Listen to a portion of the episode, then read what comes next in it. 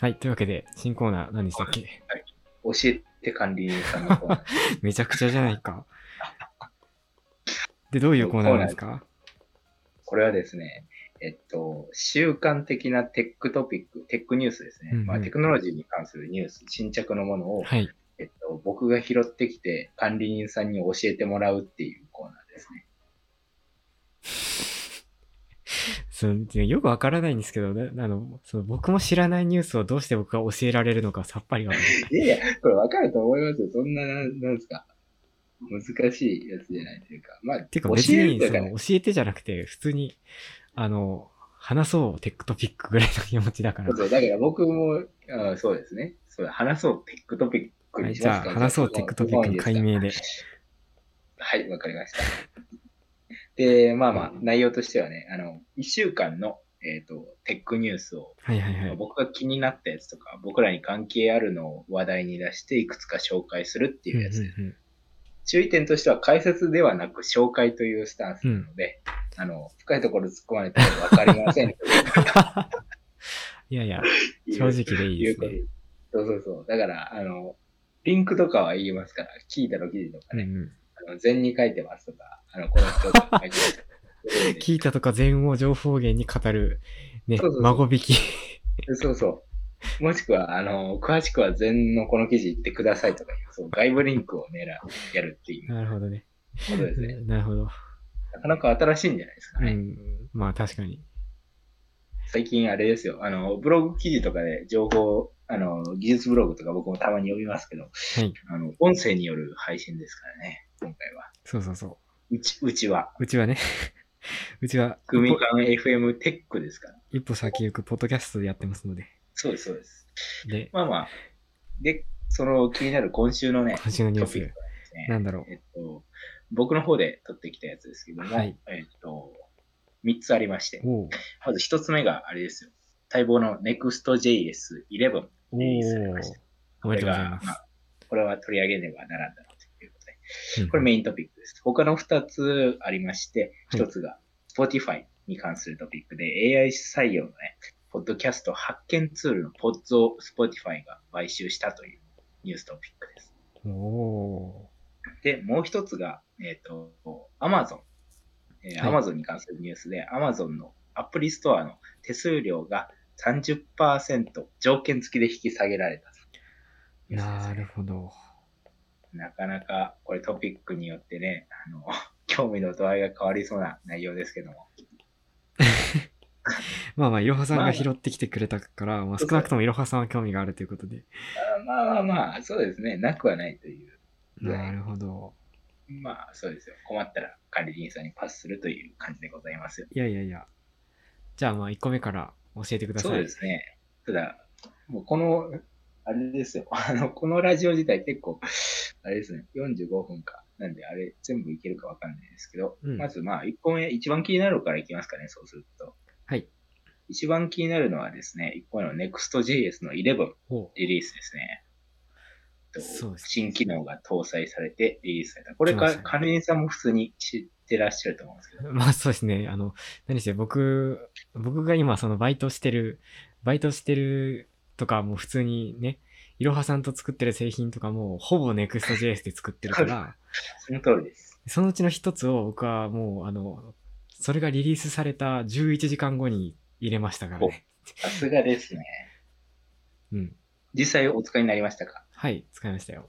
なるほどですね。うん。まあ、あれです。あの、どの点がアップデートされたのかということをね、あの、先にお話しさせていただきます。いや、待ってください、待ってください。そもそも Next.js が何かについて、リスナーの方に、Next.js が何か あれですよ、プログラミング言語の一つでですね。えっと、で、プログラミング、言語、言語はでも JavaScript ですよ。JS って言ってるから。そうでした。フレームワークですね。フレームワークの React をもっといい感じそうにしたやつそうそうそう。。 React をもっリアといいクトをいい感じだからルーティングとか、そうそうそうそう 何かな、他のリ React から良くなってる点はルーティングと、ルーティングとあと何があるかな。サーバーサイドレンダリング。ああ、そうかそうか。サーバーサイドレンダリング。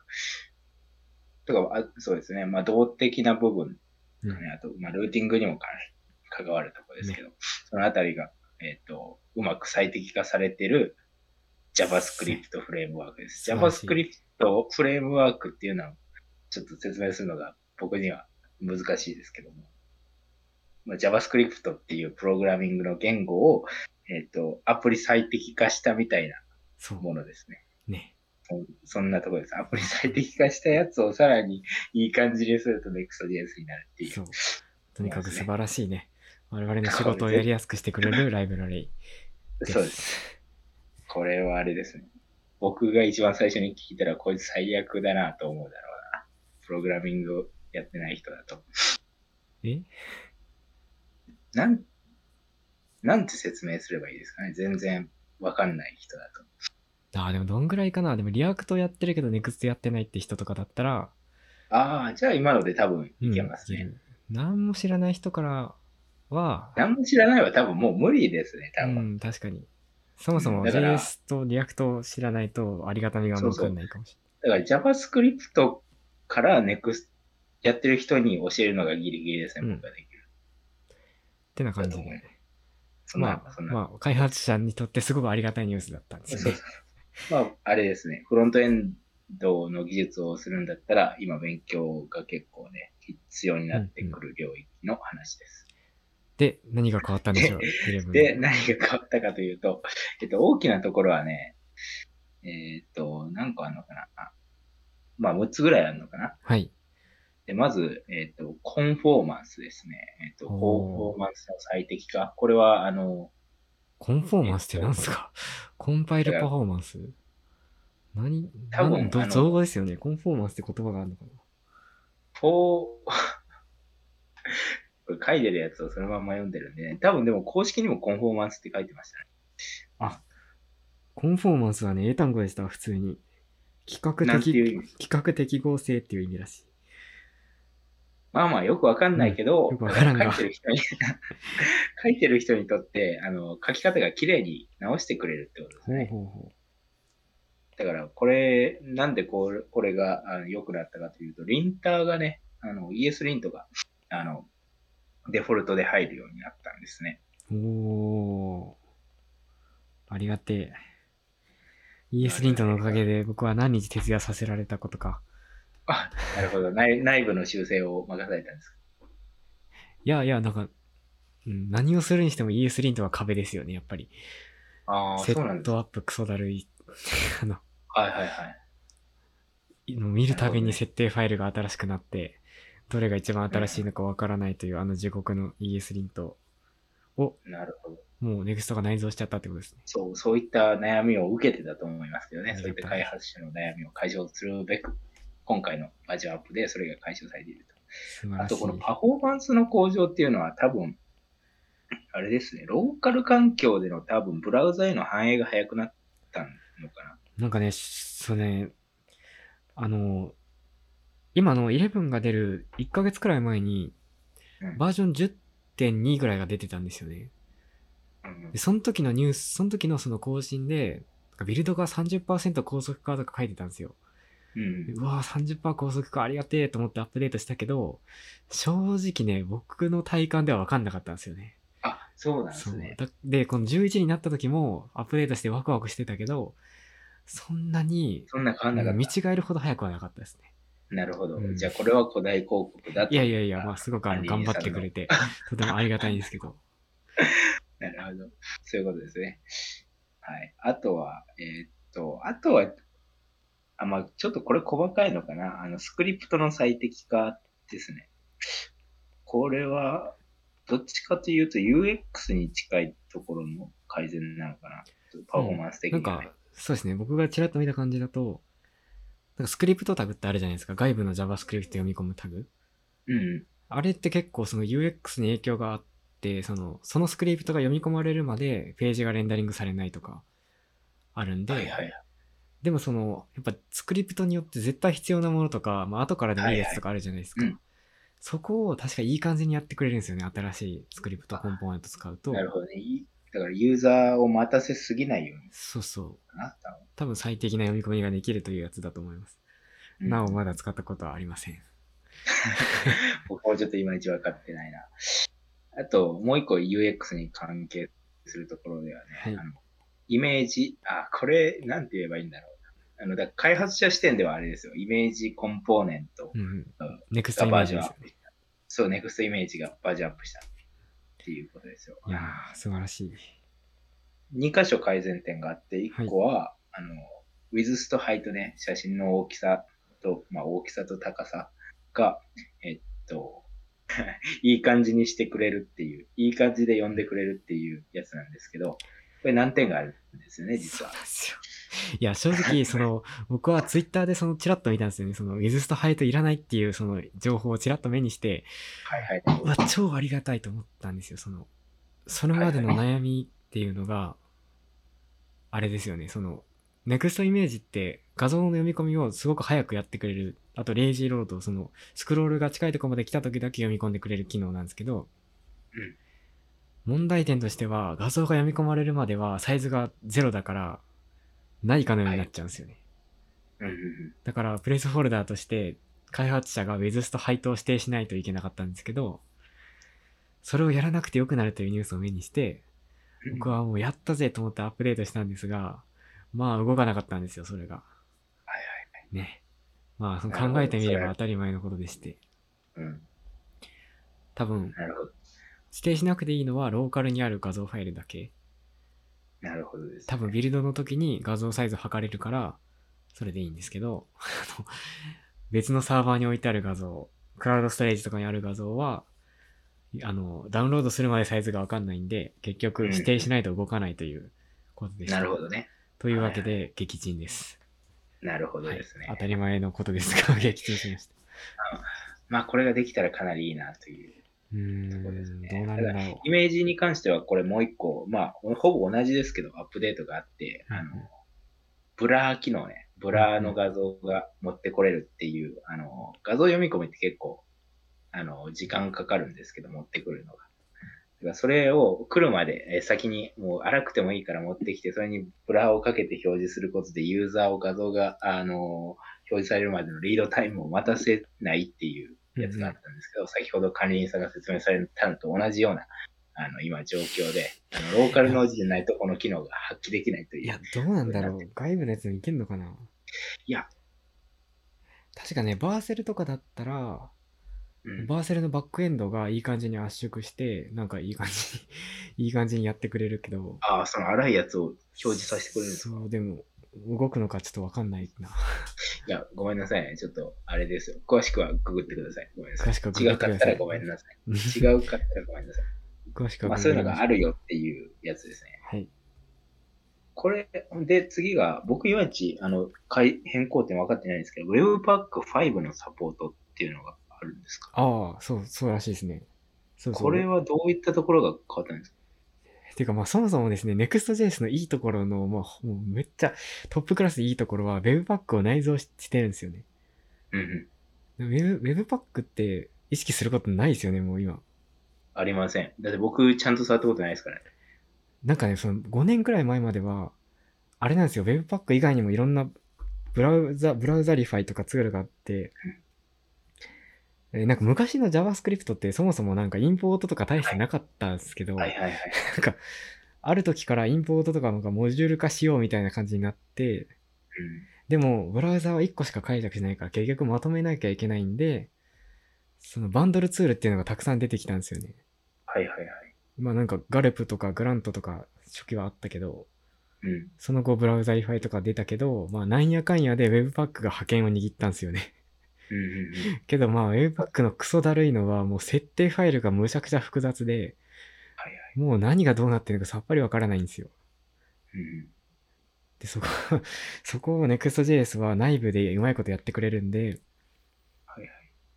もう開発者は意識しなくてよくなったんですけど、あれですよね。その Webpack が最新版のバージョン5になって、でも正直何が良くなったんだろう。僕もこれ分かってないですね。Webpack 5って新機能あんのかな？うーん。どうだか、これ、すぐにね、あの、見つけれたらよかったんですけど、僕ちょっと、いまいち、どこがバージョンアップされてるのか読んでも分かんなかったもんですから。うん、なんか、ネットで見る感じ、あれっすね。キャッシュが強化されて、ビルド、ビルドっていうかバンドルの時間が早くなったり、ほう。ああ。あとは、なんか画像とかをパックするのに、今までは Webpack って JavaScript しかバンドルできなかったけど、画像がバンドルできるようになったり。うなんか。でも別に我々が意識する必要ないですね。何せ、NEXT が内部でやってくれてるから。まあそこをあえていじったりする人にはなんか影響があるのかな。そうそう、NEXT でもいじろうと思えば、Webpack コンフィグを自分で書けばいじれるんですよね。うんうん。まあ、あえてしようとするならっていう感じですかね。うんあ、でも実験的機能で、 async await をトップレベルでも使えるらしい。 async await っていうか、あ await。えー、マジですか？えー、それは結構知らなかったな。 async await。あの、 await ってなんか async の中にじゃないと使えないって言われるじゃないですか、今。あはい、そうですね。けどなんか、今実験機能でトップレベルでも、 async の中じゃなくても await が使えるようになるらしい。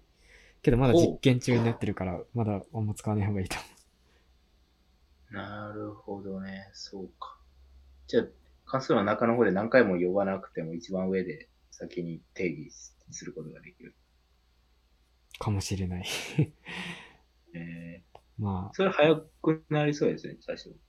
そうですね。うーんなるほど。勉強になりますね。まあでも、いいっすね。いろいろ良くなって、ありがたい。はいはい。バースレの人たちに感謝ですね。そうですね、本当に。いや、僕、なんならね、一番最初にプログラミングを勉強したのが、ちゃんと勉強したのが Next.js からなんで、まあ今も勉強中なんですけど、すごい。正直今、ネクストがもう世界で一番熱いフレームワークですからね。あ やっぱりそうなんも右見ても左見てもネクストですからね、今。うん。なんかね、この最後に来る、今、プレビューリリースになってる Next.js ライブ、これが来るとかなり他のフレームワークにより差がつくんじゃないかって言われてますよね。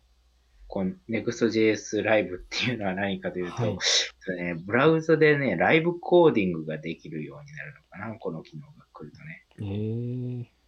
と、まあ、想像つきにくいと思うけど、えっと、まあ、ウェブ、バーセルのウェブのエディターを、えっと、利用して、えっと、まあ、リアルタイムで、えっと、他の人と相互作用しながら、あの、コードが、ブラウザ上で書けるっていうことですね。なるほど。なんか、これ、これもっとぶっ壊して解説するのは難しい。それ使われるのかな？なんか僕昔、これ、クラウド9っていうそのクラウド ID を一時期使ってたんですけど、ブラウザで動くやつ。そうそう、今 AWS に吸収されてる5年くらい前かな。でもね、やめちゃったのは、やっぱね、ブラウザ上だと不安定だったり、やっぱ、やっぱローカルのやつでやった方がいいやってなんか思ったんですよね。結構通信環境に左右されるうん感じです。か、されるし、なんかやっぱり、 JetBrains とかなんか、専門メーカーが作ってるやつの方がやっぱ使いやすかったんで、えけどなるほどねうだろう？今やっぱあえて作るってことはやっぱそういう時代なのかな？クラウド IDE の時代なのかな？でも、あれですよね。例えば、僕の使ってる VS コードとかはい。でも、多分、拡張機能とかプラグイン入れれば、ライブコーディングできるできはずです。ると思います。そっちより勝るのかどうかですね、あとは。うん Next.js に何かしら最適化されていればいいんですけど。まあ普通にもうあの、ね、誰かのエディターを画面共有しながらやってるじゃないですか、みんな。それでもう全然困ってないんだけどな。なぜ我々もやってますから、そうそう。だだから、あれですよ、あの、これが使うようになるかどうかは、あの、Next.js に最適化されているっていう。なるほど。へでも、どこでその観点があるのかっていうことですかね。え。ちょっと思い浮かばないけど、まあ使う日が来るかもしれない。来るかもしれないですね。その誰、その、それでもし変更したら誰のコミット履歴になるんだろう。なんか、本当ですよね。ねわかんないな。ああ、え、多分、ん？ん？その、そのエディターをブラウザで開く人がいる、ん？でもみんなで開けるんでしょ？みんなで開きますから、一番最初、その環境を構築する人がいるんですかね。そう。まあ、広告期待という機能ですね。そうですね。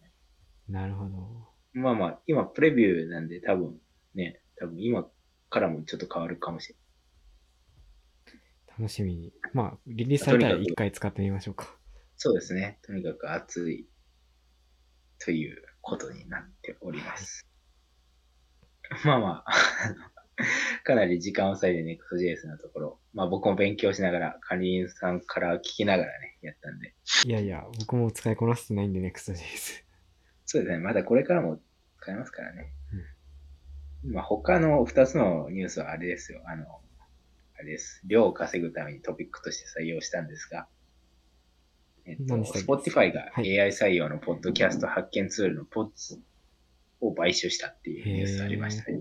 これは我々にも関係するので一応、あの、はい。まあ必要なニュースかなと思ったんですけども、はい。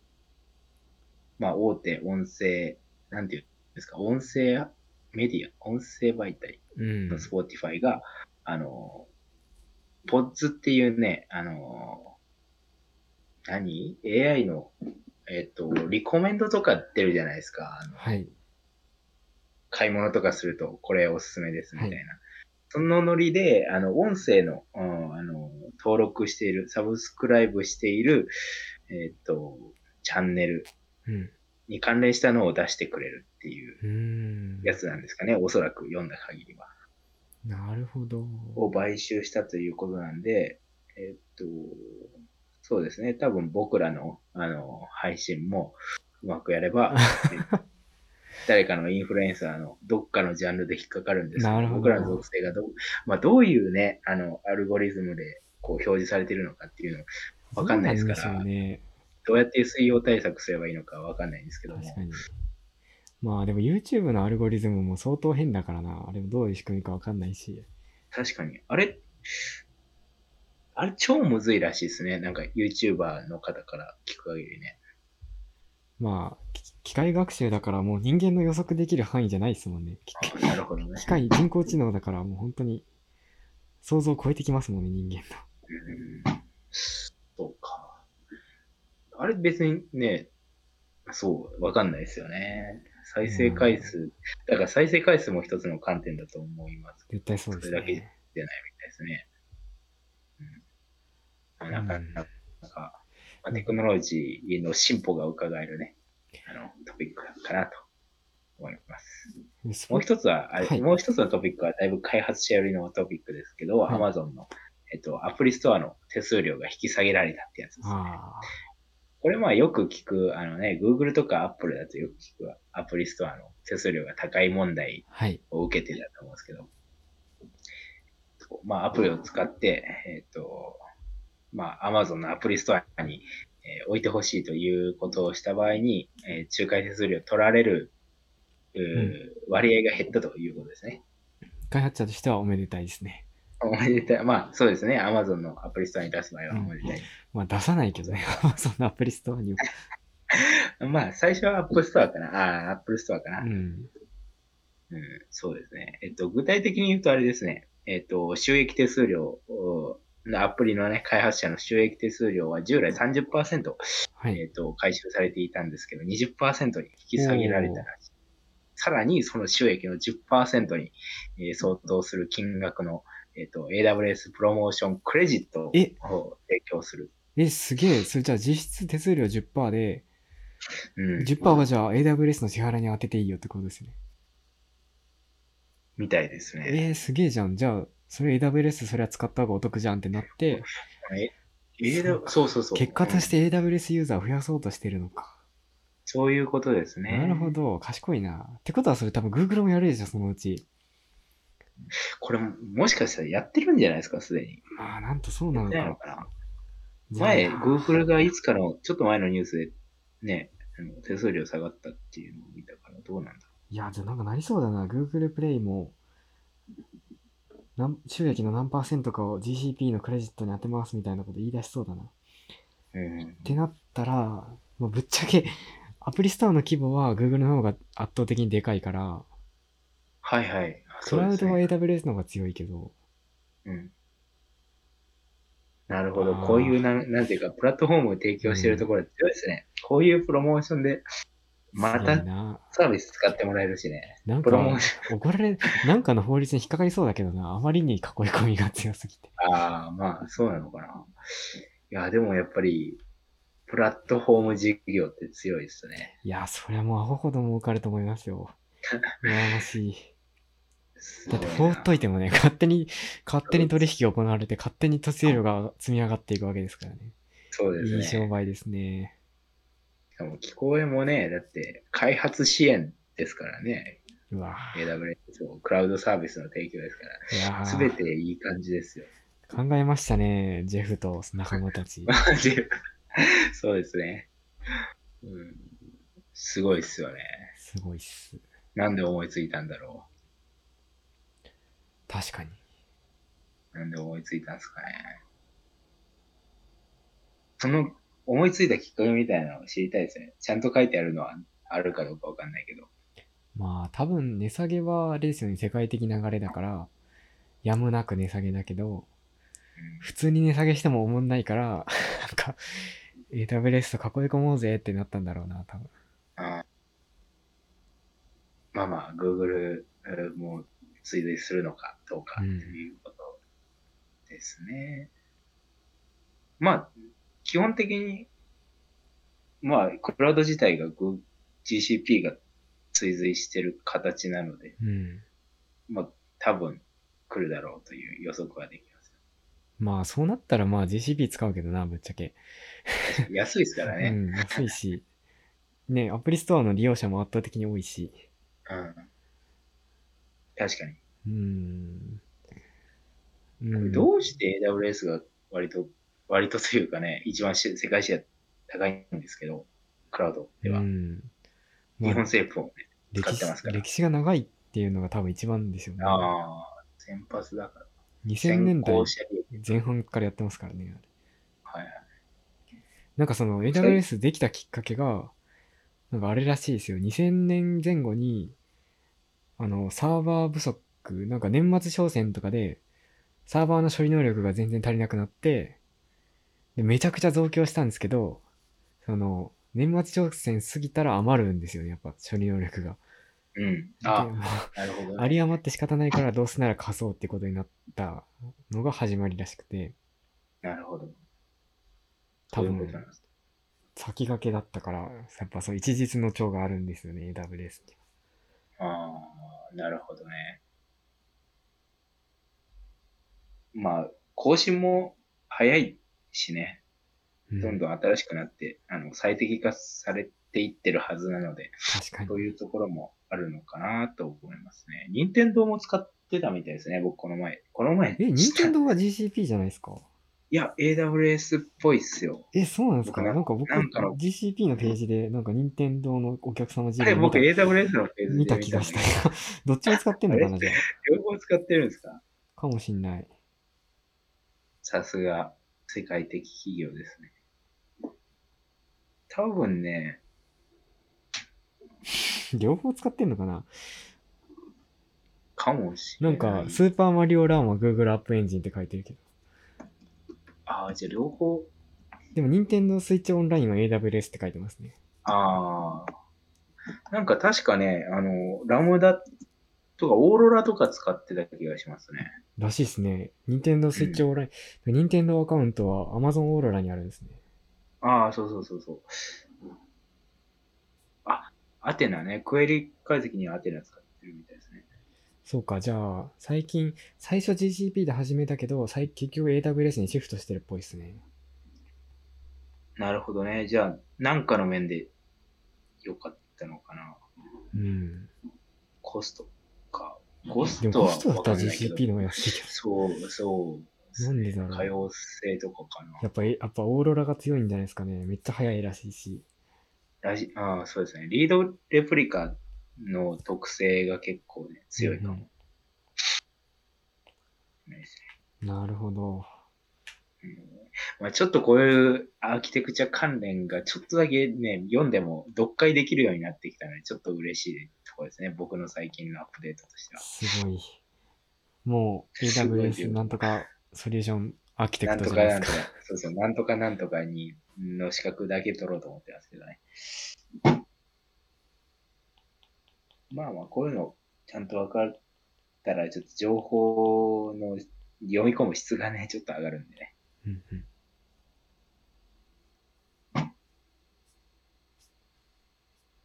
勉強中でございますけども、そういうことですね。2000、ん？いつああ、去年、移行いつって書いてます？そっちの記事だと。えっと、いや、移行、えっことれ、ね、ああ、移行いつ？明確には書いてない去年の末の記事で、な。うん。AWS が Nintendo Switch Online のデータベースとして使われるっていうふうに書いてて、はいはいはい、そうですね。でも、もっと前の2017年の記事では、あのースーパーマリオランのバックエンドを Google アップエンジンで構築って書いてますね。あだから2017年は GCP でやってたけど、結局去年の末に AWS に行ったのかもしれないですね。あ、なんかね、AWS のオフィシャルページではね、2011年から任天堂に採用されてるって書いてますね。じゃあ、だから両方使ってるんだな、彼らは。お金があるんですね。3DS とか Wii U のオンライン機能で活用されてるみたいですね。ああ、じゃあ結構アカウント基盤は AWS にあって、うん。アプリによっては GCP を使っているってことかもしれない。そうですねまあ、。使い分ける意味もよくわからないけど、うん。ああ、オーロラとファーゲート、コンピューティングエンジン Fargate みたいですね。うーん。 Fargate ってなんすか？コンテナですか？あ、そうです。えっと、そうですね。EC2 で Docker コンテナを置くパターンとうんうん。はあると思うんですけど、 Fargate はそれを自動化して、うんうんもう、えっと、本当にミニマルに開発ができるっていうやつですね。コンテナをまあ確かにオーケ、ストレーション化してくれるやつ。確かにせっかくコンテナ作ったのに結局自分でサーバー 構築して、ね、展開してたらめんどくさいから、そうですね、フルマネージとかいいですよね、それは。うん。そこをフルマネージドにしてくれるやつですね。いやー、ありがたいないや、よくわからんな。なんか、ECS とか EKS もあるのに、どういう違いなのか全然わからない。そうそうなんですよね。だから、クーバネイツ、だから、一番、なんですか、自動化されたアーキテクチャとしては、あれですよね。EKS うんプラスファーゲートですよね。あ、ファーゲートはあくまでその EKS をより使いやすくするためのツールなんですね。そういうことですね。なるほど EKS、そうそうそう、クーバネイツサービス、そういうことなんです。だから ECS プラスファーゲートでも、ん ?ECS のファー、そうそう、ややこしいな。だから、いけるんですけど、うんうん。そのだからレポジトリとかもどうやって管理するのかとかもね、自動化してくれるやつとかもありますからね、サうんービスで。うんうん ECR とかあるんですけどね。ややこしいですねややこ。しいな。レジストリサービスなんですけど。ああ、なるほど。あの、ドッカー、ドッカーハブを独自に持つみたいな感じです。そそういうことですね。なるほど。すごいな。うん、まあいろいろですよ。